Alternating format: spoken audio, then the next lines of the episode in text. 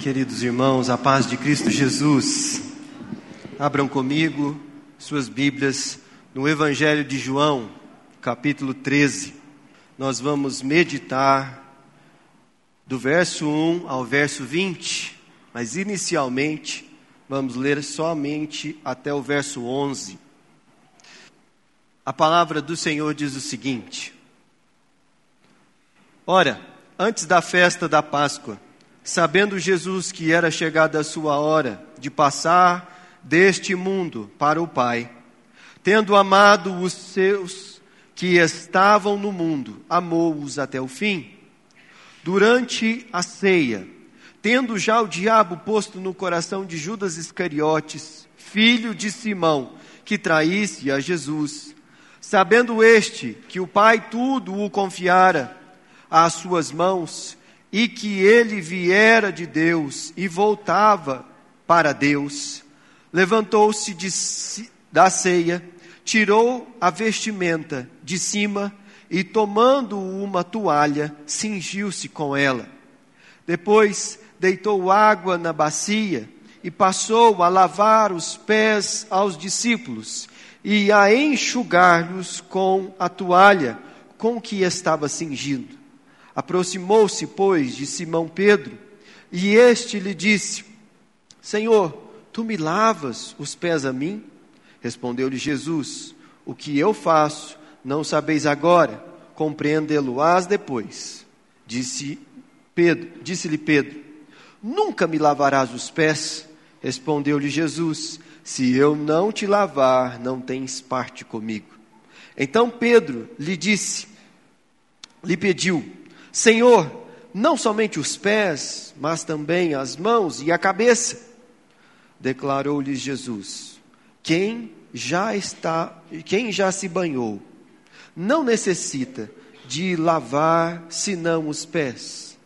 Quanto ao mais, está tudo limpo. Ora, vós estáis limpos, mas não todos. Pois ele sabia quem era o traidor foi por isso que disse: Nem todos estáis limpos. Essa é a palavra do Senhor. Hoje retornamos às aulas da escola bíblica dominical. E esse ministério, particularmente, é muito importante, porque ele tem tudo a ver com a missão da igreja. Não que os outros não tenham, mas há um componente da missão da igreja, que envolve o ensino de tudo aquilo que o Senhor Jesus nos transmitiu. Se você abrir a sua Bíblia no Evangelho de Mateus, no capítulo 28, quando Jesus está comissionando os seus discípulos, no verso 18 ele diz: Jesus, aproximando-se, falou-lhes, dizendo: Toda autoridade me foi dada no céu e na terra. Ide, portanto, fazer discípulos de todas as nações, batizando-os em nome do Pai, do Filho e do Espírito Santo.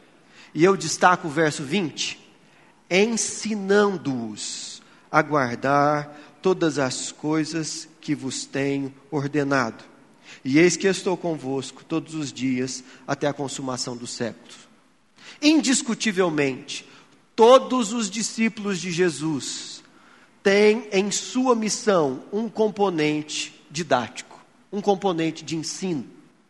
E é evidente que nem todos nós aqui têm sua profissão ligada a uma área de ensino, ou olhando para si mesmo, percebe dons que qualificam você a trabalhar na área do ensino. Contudo, essa palavra aqui de Jesus nos ensina que se eu e você somos discípulos de Cristo, nós temos uma missão de ensinar aos outros tudo aquilo que nós aprendemos do Senhor Jesus Cristo, tudo aquilo que ele ensinou. A grande questão é quem nós estamos ensinando então? Nós estamos ensinando como igreja. Quando nos reunimos aqui e abrimos as Escrituras para aprender mais do Senhor. Nós ensinamos e aprendemos no lar, quando o pai com seus filhos, quando a mãe com seus filhos, quando a avó com seus netos, tios com sobrinhos, estabelecem relações de não somente afeto, mas relações que têm o seu componente didático. Nós o tempo todo estamos ou ensinando aquilo que Jesus Cristo nos revelou, ou nós estamos ensinando outras coisas. Para tudo que fazemos, no nosso ambiente de trabalho, seja ele ligado à educação ou não. E hoje eu gostaria de olhar para esse texto que nós lemos, Evangelho de João, capítulo 13, nessa perspectiva do ensino e do aprendizado. E eu gostaria de comentar com vocês o que Jesus sabia, como ele resolveu ensinar e o que, que isso tem a ver comigo e com você. O que Jesus sabia, como ele resolveu ensinar e o que isso tem a ver comigo e com você. O contexto é apresentado para nós no verso 1. Ora, antes da festa da Páscoa, portanto, no ambiente do qual, especialmente aqui no Evangelho de João, nós estamos na semana da crucificação, Jesus se ocupa de não somente celebrar a ceia, mas transmitir aos seus discípulos seus ensinamentos mais profundos, mesmo que ele estivesse repetindo isso, para que aquilo ficasse gravado no coração dos apóstolos e eles pudessem transmitir a outros. Nessa semana derradeira, em que Jesus, ao mesmo tempo, foi ovacionado na entrada de Jerusalém como o filho de Davi, o rei de Israel, ele também seria levado para fora da cidade, carregando o madeiro, e seria crucificado fora de Jerusalém. E num tempo muito especial que ele teve com os discípulos, na noite em que ele estabeleceu a ceia do Senhor, isso que nós acabamos de ler aconteceu. Havia um costume, na época em Israel, de lavar os pés dos convidados antes da refeição, e fazia todo sentido. Quando você andava de sandália o dia inteiro numa é, cidade sem pavimentação na maior parte das suas ruas, em que as ruas eram transitadas não somente por pessoas, mas também por muitos animais que puxavam carga e, portanto, faziam xixi e defecavam nas ruas. Havia uma questão sanitária e não somente de etiqueta ao lavar os pés. Mas essa, evidentemente, era, uma era um trabalho sujo, era um trabalho que não necessariamente era honroso. E isso era geralmente destinado aos escravos. Como Jesus estava reunido apenas com os discípulos naquele lugar, no cenáculo, houve um constrangimento. Afinal de contas, nós vamos lavar o pé aqui uns dos outros? E já que nem Jesus lavou o pé dele, vamos deixar todo mundo sem lavar o pé. E eles se assentaram na mesa.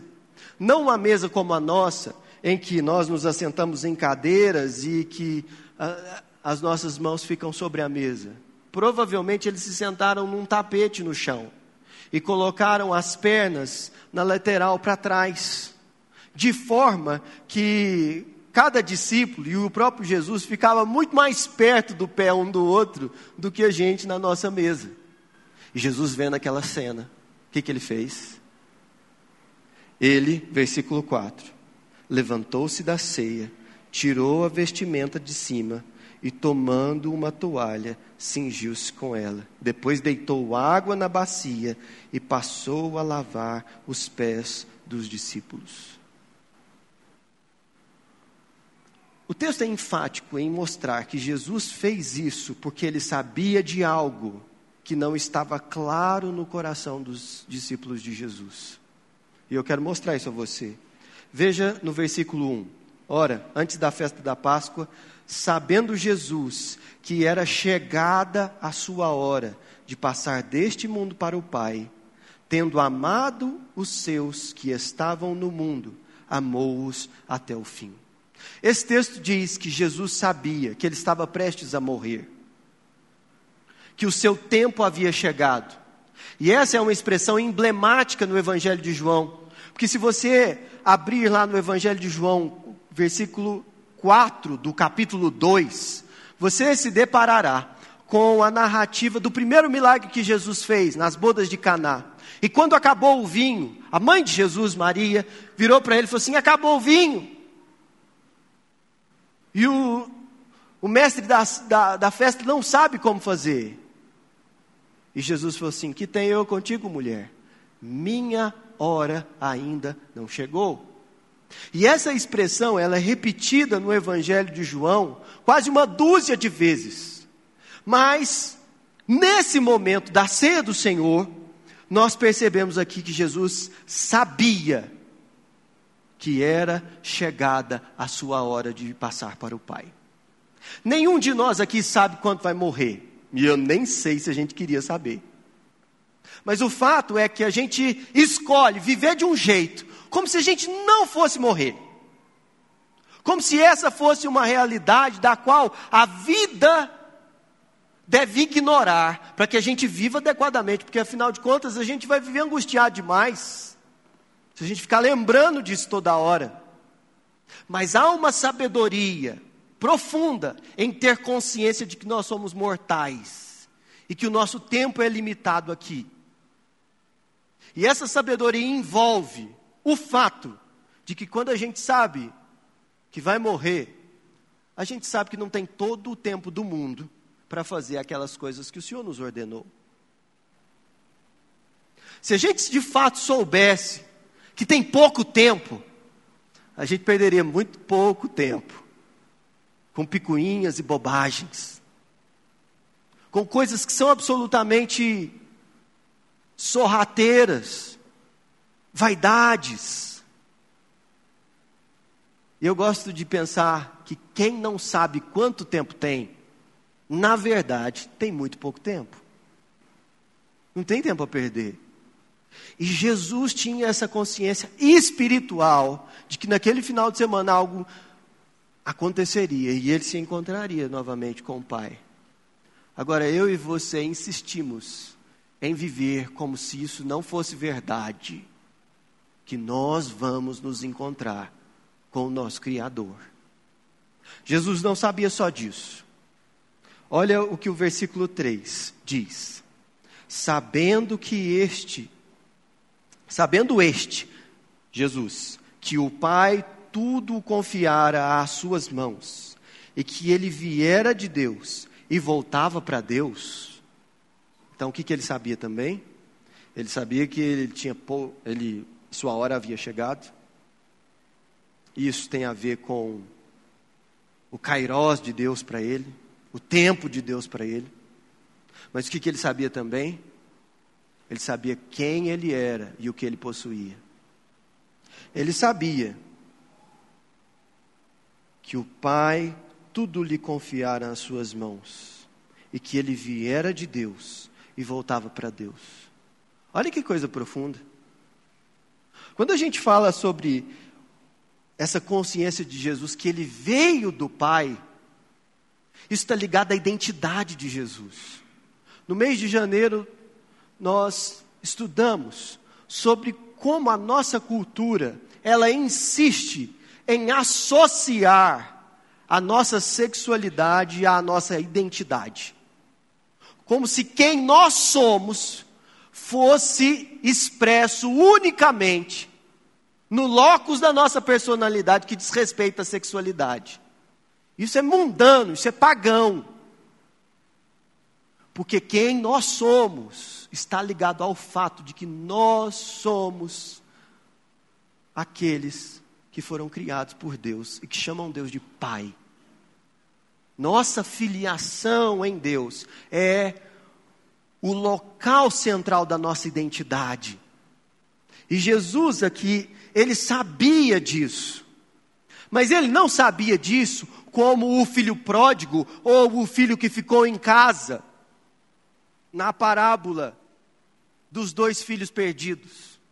Porque um não se identificava com o pai e foi viver uma vida dissoluta, e o outro olhava para todo o seu serviço diante do pai, mas não se sentia filho, se sentia escravo. E o texto aqui diz que Jesus, sabendo que o pai tudo o confiara às suas mãos, mostra que ele não sentia falta de nada para buscar fora do pai. E ele também não se via como um subalterno, como um servo, ele se via como filho, e que, portanto, recebeu tudo das mãos dele. E essa profundidade de consciência de quem Jesus era, fez ele alguém que não tinha dificuldade em servir nas tarefas mais simples ou sujas. O nosso mundo prega que você vale exatamente o quanto você ganha. E que você pode demonstrar o seu valor a partir de roupas finas, telefones e carros do ano. E a possibilidade, especialmente, de postar uma vida de conforto e felicidade nas redes sociais. Afinal de contas, isso é o que gente bacana faz. Mas Jesus não associava a sua identidade à imagem que as pessoas tinham dele. Ele tinha isso vindo do Pai. E ele não tinha dificuldade de lavar os pés dos discípulos. Quando um cristão, ele de fato entende quem ele é em Deus, ele não tem dificuldade de servir. Ele não tem dificuldade de pôr a mão na massa. Muitos de vocês têm até a possibilidade de pagar pessoas para que trabalhem em suas casas, nos serviços cotidianos do dia a dia. E acreditam que na igreja deveríamos funcionar da mesma forma. Afinal de contas, eu dou o dízimo, e o ideal é que a partir daquilo que eu consigo pagar, pessoas possam me servir no dia a dia da fé. Parece que esse não era o, o, jeito de Jesus pensar o povo de Deus. Me parece que os discípulos de Jesus, embora tivessem todas as possibilidades, eles eram pessoas dispostas a servir, não automaticamente, porque nessa ocasião aqui, ninguém se levantou. Mas a gente não pode negar que eles aprenderam uma lição nessa ocasião. De forma que Jesus tinha sua identidade derivada do Pai, e ele sabia que naquele final de semana ele voltaria para o Pai. Mas ele sabia de uma outra coisa também. Verso 11, dá uma olhada no texto. Pois ele sabia quem era o traidor. Foi por isso que ele disse: Nem todos estáis limpos. Jesus lava os pés dos apóstolos. E aí ele tem aquela interpelação com Pedro, aquela discussão ali sobre ele ser digno ou não de lavar os pés de Pedro. E Pedro perdeu a oportunidade de ficar quieto, levou uma. Mas eu não quero dar o foco a essa questão, porque ali adiante, depois de ter lavado os pés de Judas, Jesus também disse isso. O que, que ele disse? Versículo 10: Quem já se banhou não necessita de lavar senão os pés. Quanto ao mais, está tudo limpo. Ora, vós estáis limpos, mas não todos. Jesus lavou os pés de Judas nessa ocasião, mesmo que ele estivesse prestes a ser traído. Eventualmente eu e você, por ignorarmos os valores do reino de Deus, ou até mesmo quem Jesus é, nós olhamos para a igreja, para o povo de Deus, e falamos assim: eu servir esse povo, eu fazer tarefas para abençoar essas pessoas. Porque aquele fulano lá não paga as contas dele. Aquela ciclana lá vive uma vida se as pessoas soubessem do que eu sei, não deixava nem ela entrar. Pois ó, eu já ouvi falar, não sei quem falou. Mas que fulano de tal não é flor que se cheire. Por que, que a gente pensa assim? Porque a gente sabe muito pouco sobre o reino de Deus. E aí a gente fica medindo as pessoas para saber quais delas são as de fato que são dignas do nosso serviço. Porque afinal de contas, nós somos a nata do reino de Deus. Percebe como é estranho pensar nessas categorias, que eventualmente a gente não formula elas formalmente, Mas às vezes é esse o sistema que opera no nosso coração. Quando nós estamos falando de tarefa simples, sobre dar o lugar para alguém num templo lotado, sobre acolher pessoas que não sabem por que vieram parar aqui, por carregar cadeiras, por orar carros, por receber crianças das quais você, graças a Deus, passou da faixa etária da paternidade. Por ensinar filhos que não são seus, por partir o pão e servir aqui para pessoas, por abrir a porta da sua casa para que pessoas possam ir lá estudar a Bíblia. E isso eventualmente vai fazer com que você passe pela triste experiência de algo quebrar, ou da bagunça ficar lá depois que a reunião acabou. Todas essas coisas nós temos muito mais prazer quando os alvos do nosso serviço são, pelos nossos critérios, meticulosamente selecionados. E Jesus aqui está nos mostrando que, pelo que ele sabia, sua atitude foi diferente. Mas eu não quero falar somente sobre o que Jesus sabia, mas também sobre como ele resolveu ensinar. Porque às vezes você olha para a missão que a igreja tem e fala assim: eu não tenho dom de ensino. Eu não sou um mestre que abre a palavra e vai fazer um discurso, que vai explicar um texto. Perceba aqui, a missão da igreja de ensinar não se refere apenas a ambientes escolares ou formalmente preparados para que haja ensino e aprendizagem, como uma sala de aula, como um ambiente de sermão, como um pequeno grupo. Veja que a maneira como Jesus escolhe ensinar, ela é profundamente orgânica. O texto que, da parte que nós não lemos explica a maneira como Jesus ensina. Versículo 12. Depois de lhes ter lavado os pés, tomou as vestes e, voltando à mesa, perguntou-lhes: Compreendeis o que eu vos fiz? Vós me chamais mestres, mestre e senhor, e os dizei bem, porque eu sou. Ora, eu, se eu sendo o senhor e o mestre vos lavei os pés, também vós deveis lavar os pés uns dos outros, porque eu vos dei exemplo. E é essa última expressão que eu quero é, chamar sua atenção. Jesus ensinou por discursos, nós temos o Sermão da Montanha, e vários outros discursos de Jesus compilados nos evangelhos. Nós temos essa explicação particular de Jesus aos discípulos, mas o que Jesus está dizendo aqui é que, para além da explicação, o ponto central do seu ensino estava numa vida piedosa, exemplar de serviço e amor. Essa é a maneira como Jesus decidiu ensinar. Eu vos dei o exemplo. E você pode reparar no fato de que o evangelista João destaca que a conduta de Jesus era o seu principal argumento didático. Se não, veja você no verso de número 1.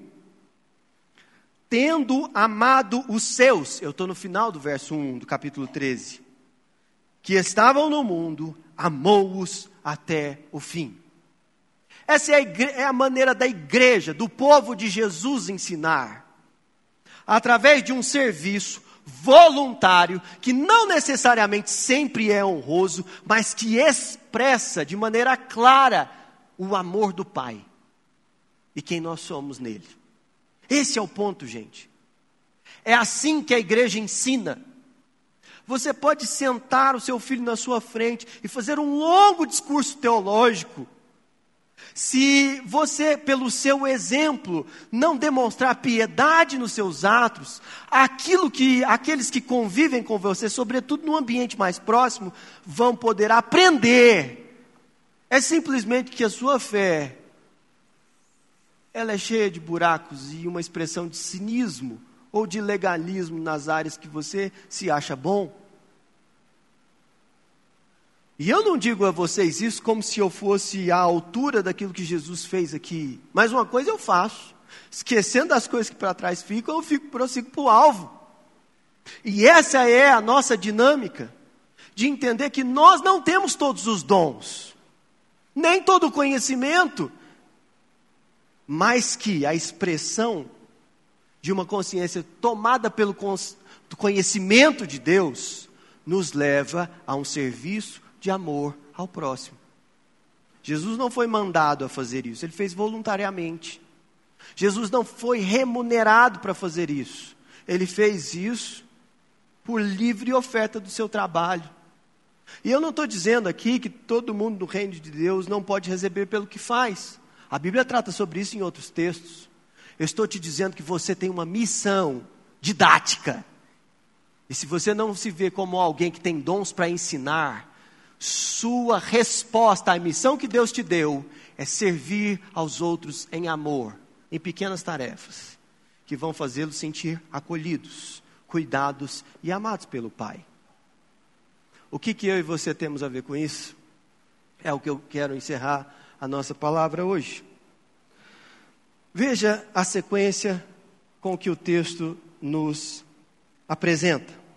Versículo 16: Em verdade, em verdade vos digo que o servo não é maior do que o seu senhor, nem o enviado maior do que aquele que o enviou. Ora, se sabeis estas coisas, bem-aventurados sois, se as praticardes.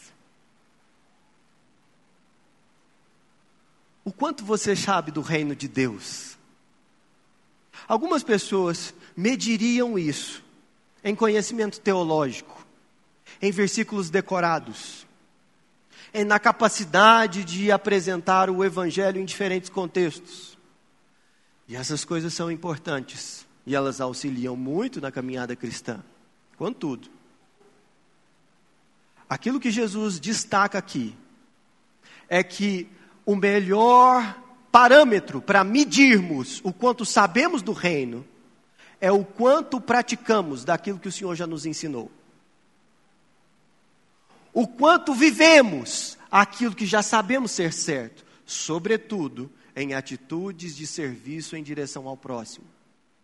Você pode ter uma ideia de que santificar-se e viver com o Senhor é simplesmente rejeitar o pecado. Falar não para aquelas coisas que a Bíblia aponta como sendo uma direção errada para a vida. E essa é parte da santificação, sim. Mas não é toda a santificação. Viver em santidade é igualmente rejeitar o mal e praticar o bem. E essas não são coisas iguais. Você pode se relacionar com o povo de Deus como se não fosse de fato uma missão que você recebeu do Senhor servir uns aos outros. Servir se dispor a servir. E o texto termina da seguinte maneira, versículo 18: Não falo a respeito de todos vós, pois eu conheço aqueles que escolhi. É antes para que se cumpra a Escritura: aquele que come do meu pão levantou contra mim o seu calcanhar. Desde já vos digo, antes que aconteça, para que, quando acontecer, creiais que eu sou. Em verdade, em verdade vos digo: quem recebe aquele que eu enviar, a mim me recebe, e quem me recebe, recebe aquele que o enviou. Geralmente, em todo o final de palavra, nós buscamos aqui chamar você, apelando mesmo, para que você se entregue a Jesus em uma oração de rendição à palavra do Senhor. Mas eu queria te chamar a atenção para o fato de que Jesus aqui faz uma outra forma de apelo. E ele diz: quem recebe qualquer um destes em meu nome, recebe a mim, e quem recebe a mim, recebe aquele que me enviou. Eu queria chamar você a um apelo diferente. De você aceitar que Jesus lavou os seus pés, lavando o pé de outros. Você não é o camarada limpo por si mesmo, que na sua atitude de limpar os outros conquista a sua limpeza. Não, não, não, não, não. A gente não é salvo pelo serviço. Mas uma das evidências de que nós entendemos que Ele lavou os nossos pés é receber em nome dEle aqueles a quem Ele enviou. Já parou para pensar nisso? Que a sua resposta ao Evangelho não necessariamente passa apenas por uma, emo, uma emocionada e sincera oração, mas passa também por servir aos irmãos. E se você precisa de um texto bíblico para confirmar isso, além desse que nós lemos, um dia, nós, mesmo sem saber, experimentaremos aquilo que Jesus viveu de é chegada a nossa hora. E nesse dia, Jesus vai estar diante de nós. E o próprio Jesus adiantou a natureza da conversa. Ele não vai falar sobre a corrente teológica que você tinha, nem das suas preferências denominacionais, ou a tradição religiosa que você adotava. Pelo que eu entendi das Escrituras, ele nos fará algumas afirmações. Tive sede e deste-me de beber. Estive faminto e me deste de comer. Estive preso e você foi me visitar. Conhecer a Deus é se dispor a aceitar que você não é limpo pelo seu serviço, mas que aquilo que você sabe sobre Ele te leva a servir aos outros. Vamos orar. Senhor Deus, nós te agradecemos pela tua bondade e te louvamos porque o Senhor nos ensina a como convém aprender. Nesse momento, reconhecemos diante da tua presença os nossos pecados, como somos tardios para aprender, como gostamos de terceirizar, ó Deus, as tarefas que o Senhor colocou nas nossas mãos.